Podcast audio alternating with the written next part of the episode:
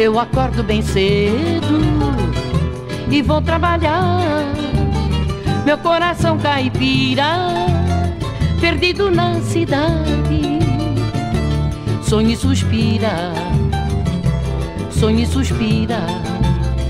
Sou fã número um do cantor popular, da vida de artista, da santa padroeira, da Avenida Paulista, da Avenida Paulista. Olá para você que viaja pelo tempo para conhecer a história política de São Paulo nesta série de podcasts do Estadão e da Rádio Eldorado. Eu sou Adriana Ferraz e ao longo deste sexto episódio de Política que Marca, vamos te narrar as disputas históricas entre dois prefeitos icônicos da capital, Jânio Quadros e Ademar de Barros, o protagonista deste programa. Eu perco o juízo na Avenida Paulista, na Avenida Paulista. Foi Ademar famoso pelo bordão Rouba Mais Faz, quem cedeu o terreno para o mecenas Assis Chateaubriand construir uma nova sede para o Museu de Arte de São Paulo. Foi ele também quem criou um estilo de governar copiado Brasil afora e na moda até hoje, o do político trabalhador, aquele que arregaça as mangas e amassa o barro. Ah, não sabia não? Então acompanhe todas essas histórias narradas pelo apresentador André Góes.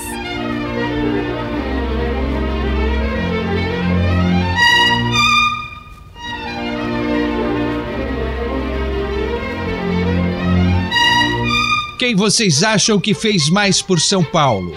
O Jânio Quadros, que acabaram de conhecer, ou eu que fiquei conhecido não por querer moralizar a sociedade, mas por realizar, construir e entregar melhorias à população? A resposta me parece muito clara. Comigo, a política paulista mudou de patamar. Antes mesmo de chegar à prefeitura, já tinha projetado e entregado a Via Anchieta, uma obra-prima da engenharia e depois ainda abrir caminho para a construção do MASP, o cartão postal de São Paulo.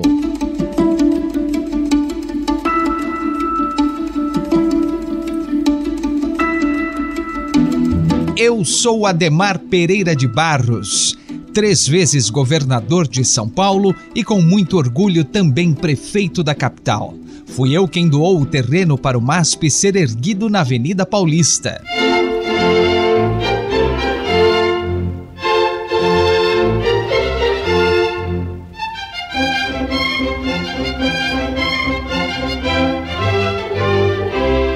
Sabe, essa disputa entre mim e Jânio não faz o menor sentido.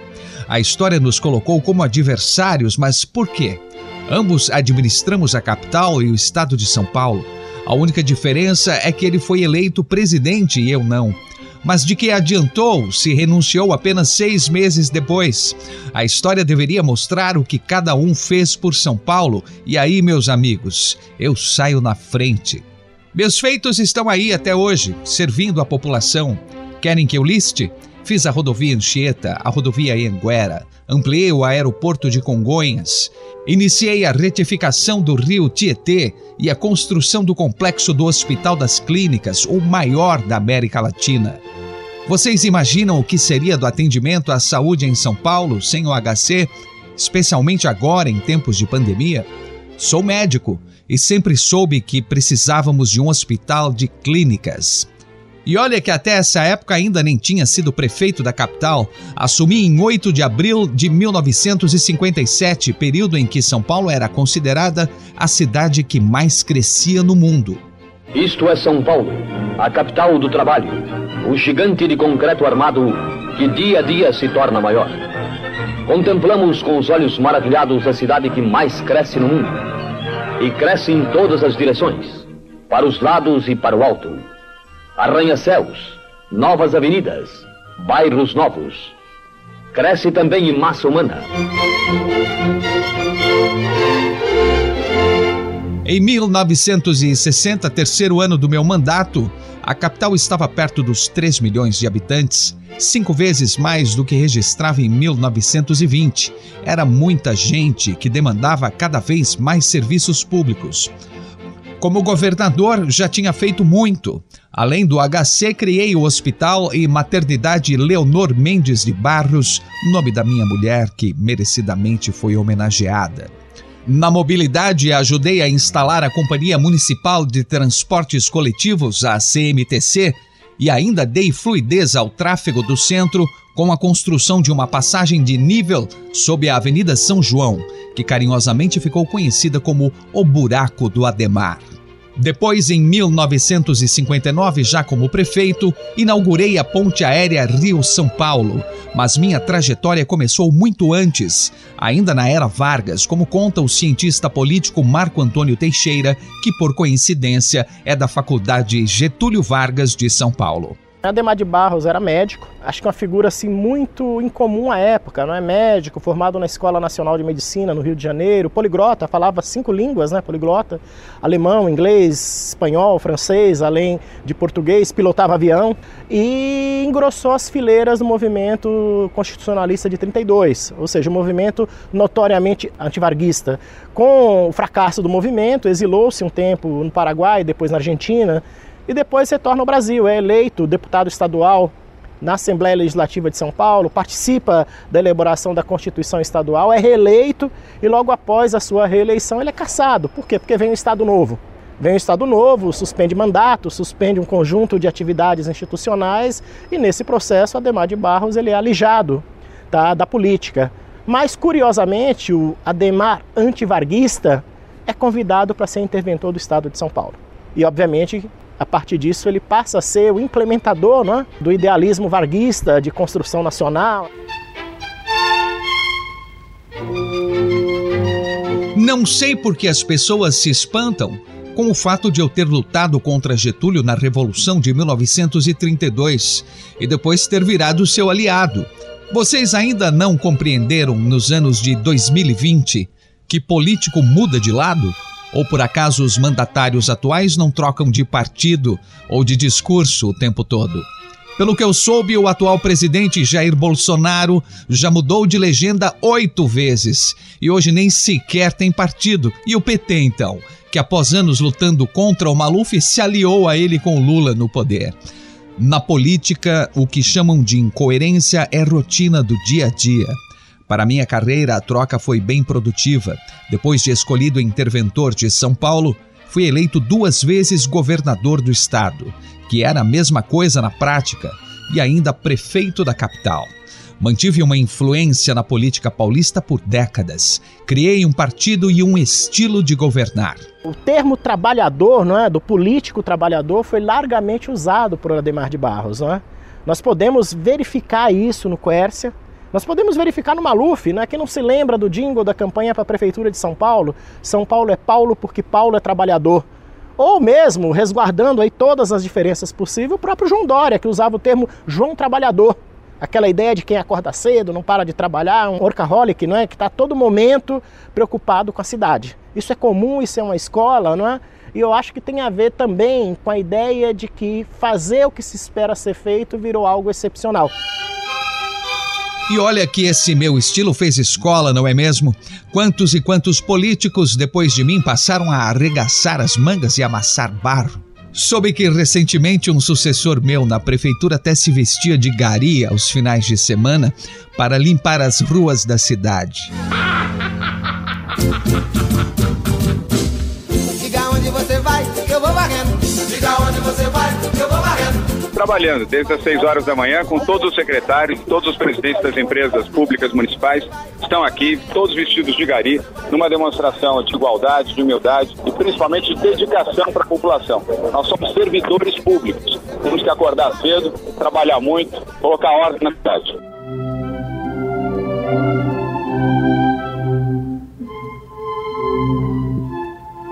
Mas com toda certeza quem mais usou e se favoreceu da escola demarista foi o Dr. Paulo. Sim, Paulo Maluf, prefeito da capital em duas oportunidades. Até o bordão rouba mas faz, atribuído antes a mim, acabou virando um mantra de seus eleitores. E a caixinha do Ademar, então, essa se popularizou ainda mais, ganhou marchinha de carnaval e virou prática no Brasil em ano eleitoral.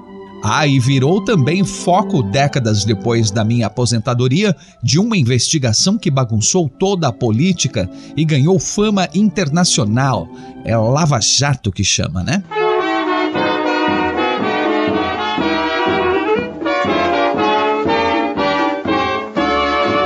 Quem não conhece, quem não ouviu falar na famosa caixinha do Ademar e deu livro, deu remédio, deu estrada.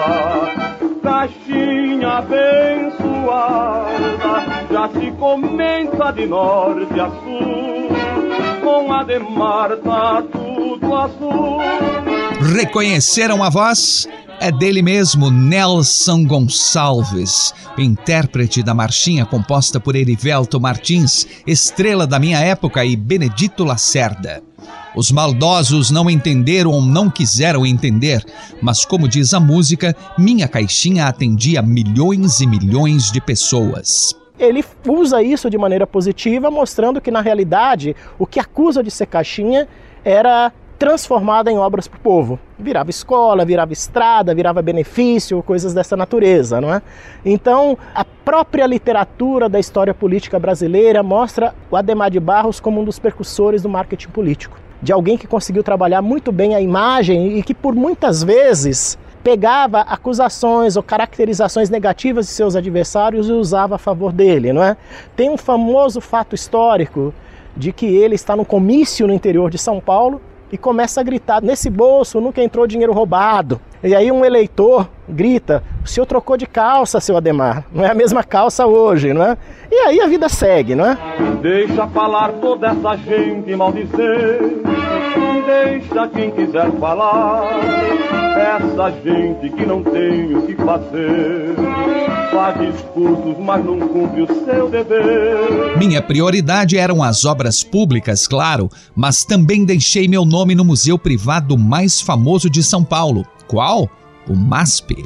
Quem autorizou a obra idealizada pelo empresário e mecenas Assis Chateaubriand na Avenida Paulista fui eu, como conta o editor de cultura do jornal Estado de São Paulo, Ubiratã Brasil. Uma noite, andando de carro pela Paulista, o Chateaubriand passou em frente a, ali naquela região da Paulista, viu aquele espaço e decidiu que ali seria construído um novo é, edifício do MASP. Foi feito um pedido para a prefeitura e para o governo do estado. Aquele terreno foi doado pela família, pelos doadores, à prefeitura, mas com uma condição de que qualquer obra que fosse construída ali não impedisse a visão do Belvedere. Hoje, quem vai ao MASP vai ali no fundo e vê ali aquela região que é agora a Avenida 9 de Julho. Mas naquela época era, um, era, era uma, um espaço muito mais bonito, muito mais rico de vegetação.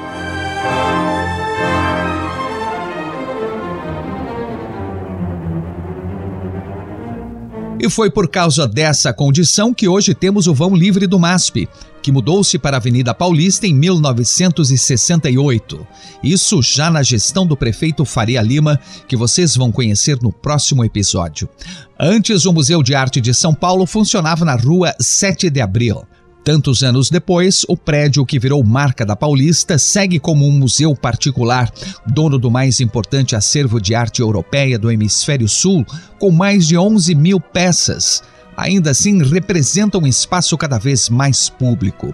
Projetado pela arquiteta Lina Bobardi, o prédio é uma obra de arte por diversos aspectos, seja pelo uso conjunto do vidro e do concreto, pela suspensão ou mesmo pela esplanada sob o edifício, pensada mesmo para servir como uma praça de uso da população.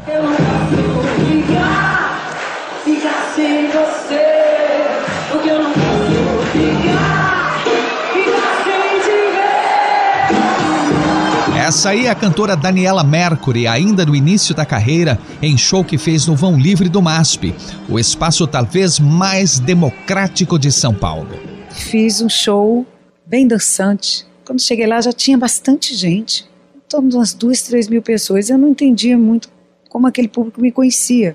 Ao longo do show eu fui percebendo que eles sabiam várias músicas minhas, cantavam refrões, cantavam as minhas canções e eu fiquei pensando que eles provavelmente me conheciam de Salvador.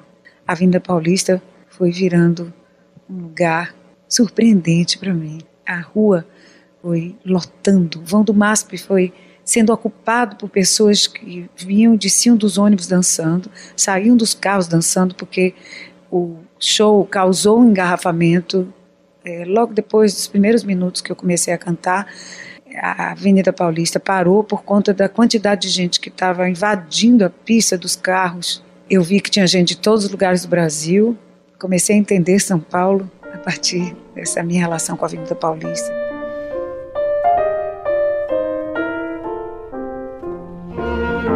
São Paulo é isso mesmo. Já na minha época, a cidade tinha essa vocação de receber a todos, estrangeiros e brasileiros de todas as regiões, especialmente os nordestinos, como Daniela, que dedicaram sua força de trabalho ao crescimento da cidade. Instalado no número 1578 da Avenida Paulista, o MASP atrai gente de todos os tipos. Sabe que até a Rainha Elizabeth II, sim, aquela mesma da família real britânica, esteve no MASP no dia da sua inauguração?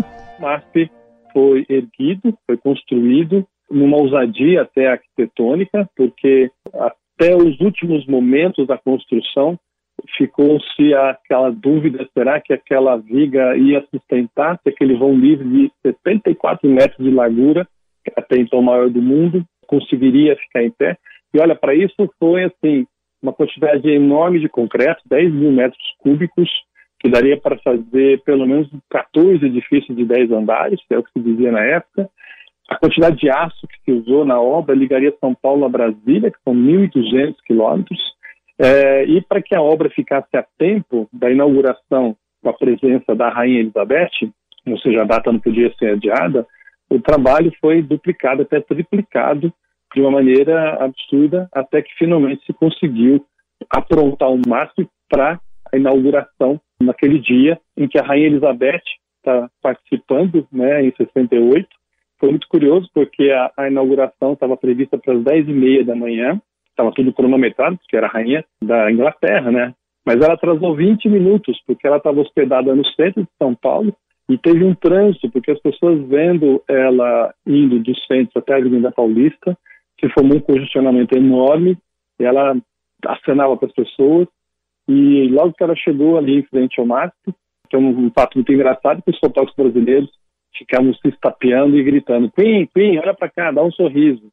E foi assim, então, que em 68 ela foi a grande atração da inauguração da nova série do Museu de Arte de São Paulo, o MASP. Segundo descreveu o Estadão, a rainha permaneceu exatos 16 minutos no prédio, ao lado do marido, o príncipe Philip.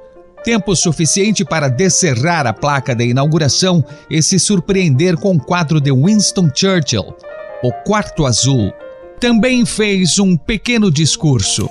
É para mim motivo de especial satisfação inaugurar este magnífico museu de arte. A sua beleza, simplicidade e a perícia com que foi construído tornam-no mais um impressionante exemplo do espírito de iniciativa dos paulistas. Sinto-me feliz também em pensar que ele abrigará uma coleção de quadros de um dos mais ativos e generosos embaixadores que jamais foram à corte de St. James, o Dr. Assis Chateaubriand. Aos paulistas desejamos, meu marido e eu, felicidades e prosperidade. É com grande prazer que declaro inaugurado este museu.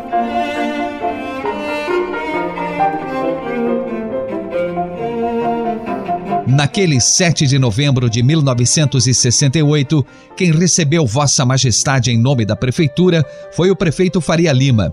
Não era mais autoridade municipal, mas lembro-me bem de toda a repercussão.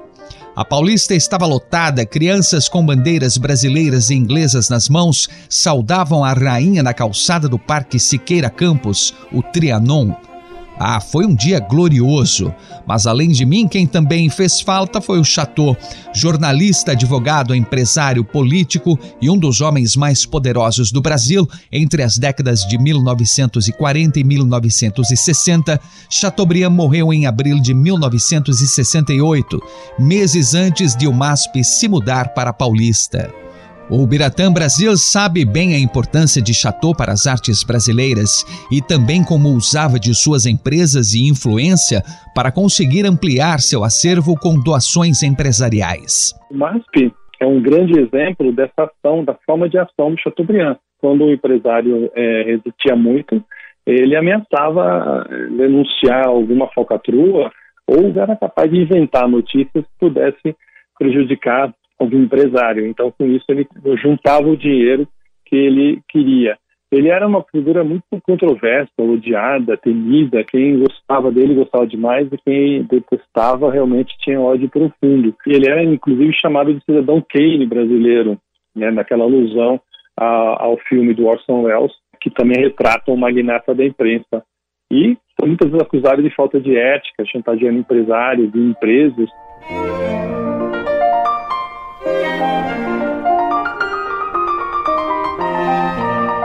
Responsável pela chegada da televisão no Brasil, dono dos Diários Associados, que chegou a ser o maior conglomerado de comunicação da América Latina, Chateau confiou a Lina Bobardi não só o estilo do prédio, mas a forma de expor as obras. Ou vocês não conhecem os cavaletes de cristal criados por ela? Os quadros ficam ali quase que suspensos em painéis que fazem as telas pairarem sobre o ar. O Escolar de Van Gogh o Lavrador de Café de Portinari, Rose Azul de Renoir, A Canoa sobre o Ept de Monet ou ainda as Bailarinas de Degas. No MASP, as obras ficam mais próximas dos visitantes, podem ser vistas de todos os ângulos, até do avesso. Mas sabe que no dia do show da Daniela Mercury, os cavaletes de cristal correram risco de tanto que o povo pulava embaixo deles. De repente, a secretária de cultura, que era responsável pelo festival, por esse show que acontecia, show do meio-dia no MASP, veio, entrou no palco, me segurou pelo braço e disse: Daniela, você vai ter que parar o show, porque o vão está sacudindo, as obras de arte estão correndo risco de cair, as obras estão tremendo. Aí eu ficava imaginando os bailarinas, as bailarinas de Degas dançando, né? É, e eu, obviamente, disse de imediato que iria parar, mas pedi a ela para terminar a canção e avisar o público e me despedir rapidamente do público.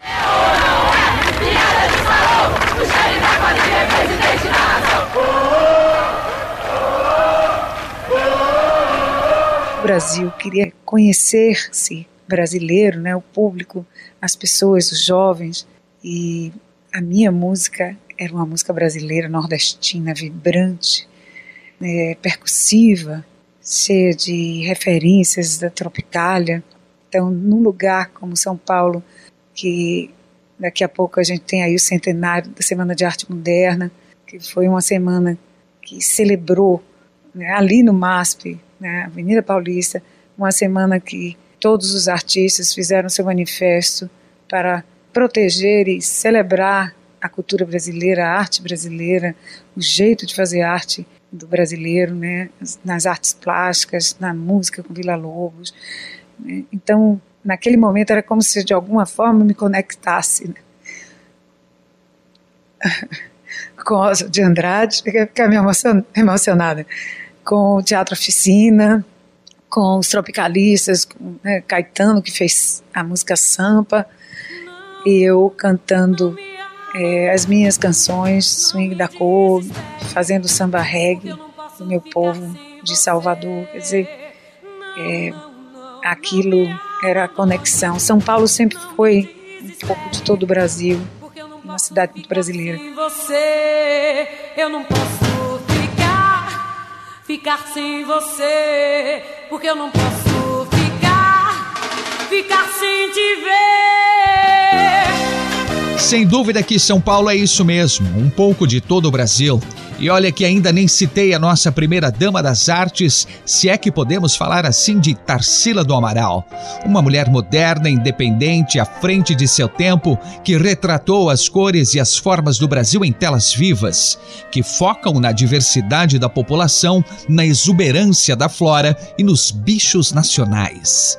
Pena que o quadro mais famoso de sua carreira, o Abapuru, não faz parte do acervo fixo do MASP, mas a sobrinha neta da artista, que tem o seu nome, presenteou os paulistanos ano passado com uma mostra só de Tarsila no museu e, claro, com o Abapuru como estrela principal. A expectativa era mesmo de um grande sucesso e, e realmente superou todas as expectativas minhas, do museu. Foi realmente uma explosão, né? foi, é, foi uma comoção, foi realmente uma comoção nacional essa exposição. E, e, me dá muito orgulho, né? Claro, por ter sido a minha tia a protagonista, e mesmo pela arte brasileira. É, eu vim aqui praticamente todos os dias e eu via crianças, escolas, é, pessoas de todos os níveis. É, a gente sabe que para uma pessoa é, mais carente, entrar num museu como esse é uma, é uma coisa que intimida. Então, nessa exposição da minha tia, eu tenho certeza que muitas pessoas vieram pela primeira vez no museu para ver as obras dela.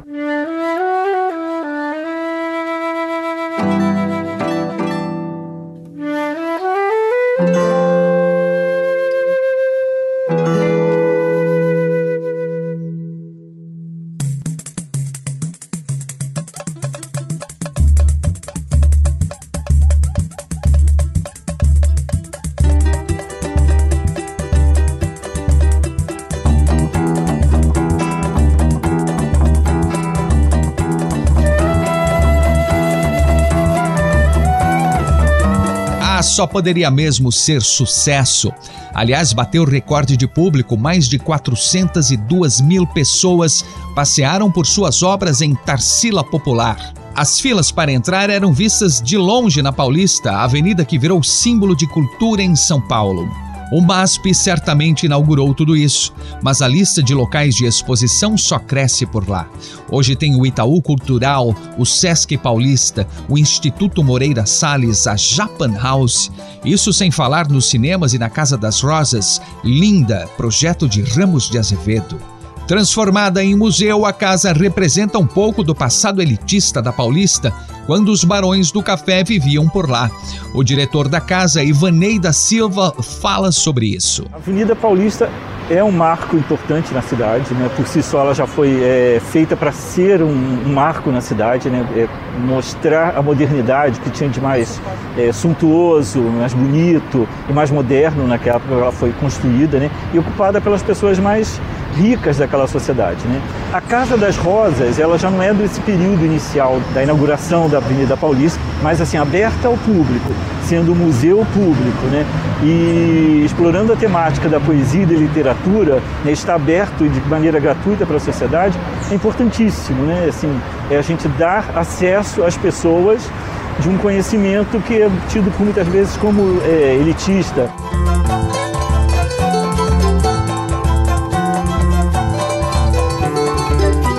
Essa transformação foi ocorrendo ao longo do tempo, mas se intensificou muito no governo do meu sucessor Gilberto Kassab.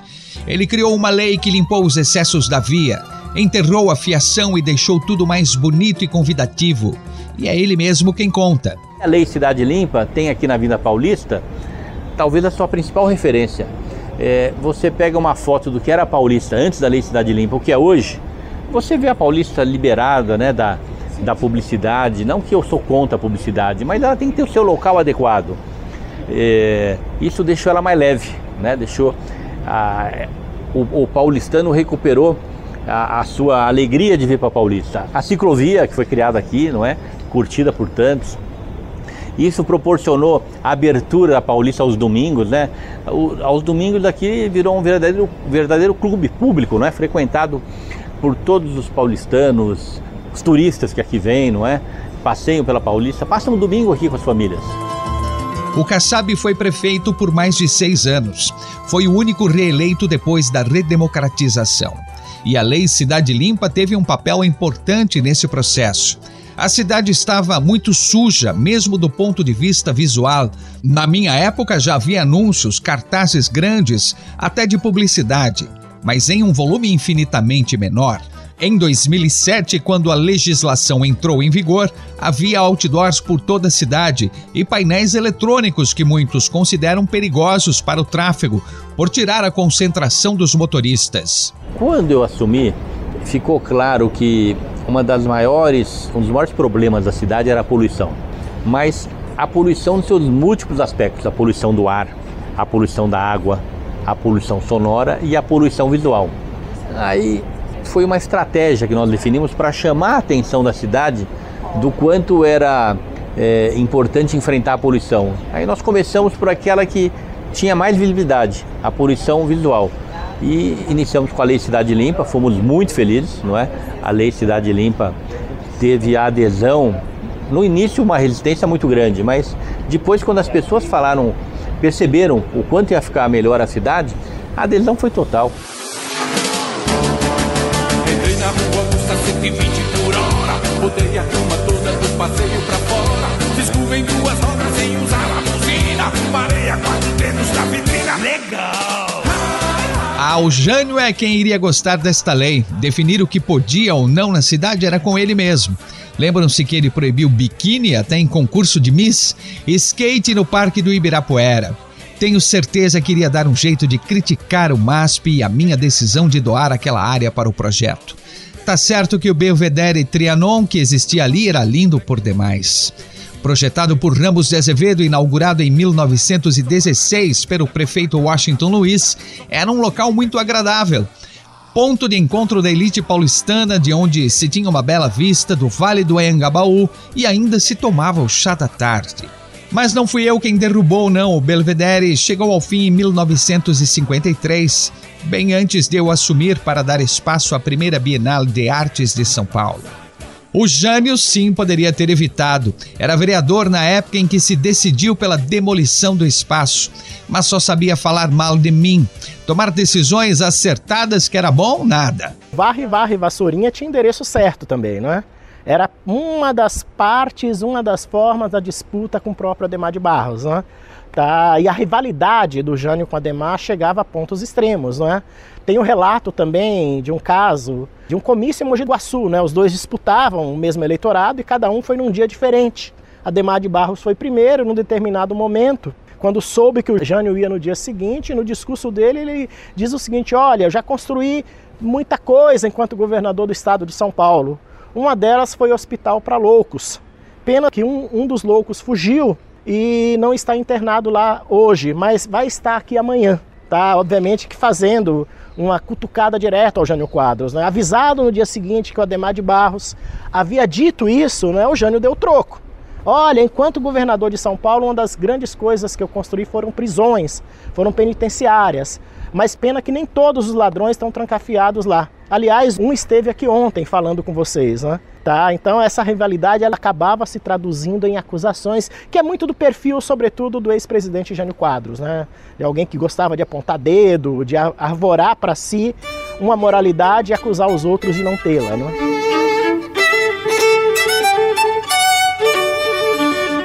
Ah, ao menos de moralista não podem me chamar. Não vou entrar em detalhes. Vocês podem fazer isso, pesquisar no Google, mas o doutor Rui que o diga.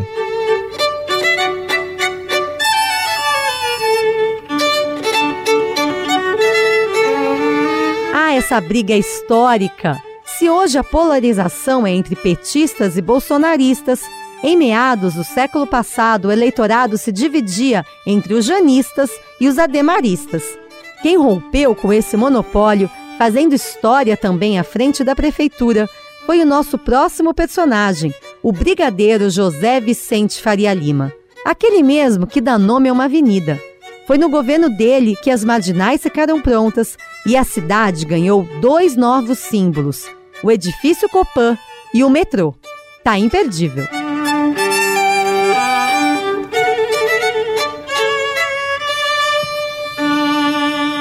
Este podcast tem reportagem, produção e roteiro de Adriana Ferraz e Ana Paula Niederauer. A narração é de André Góes e finalização de Carlos Amaral. O editor Coordenação de Política é o Eduardo Catá e o editor do Núcleo de Áudio do Estadão é o Emanuel Bonfim.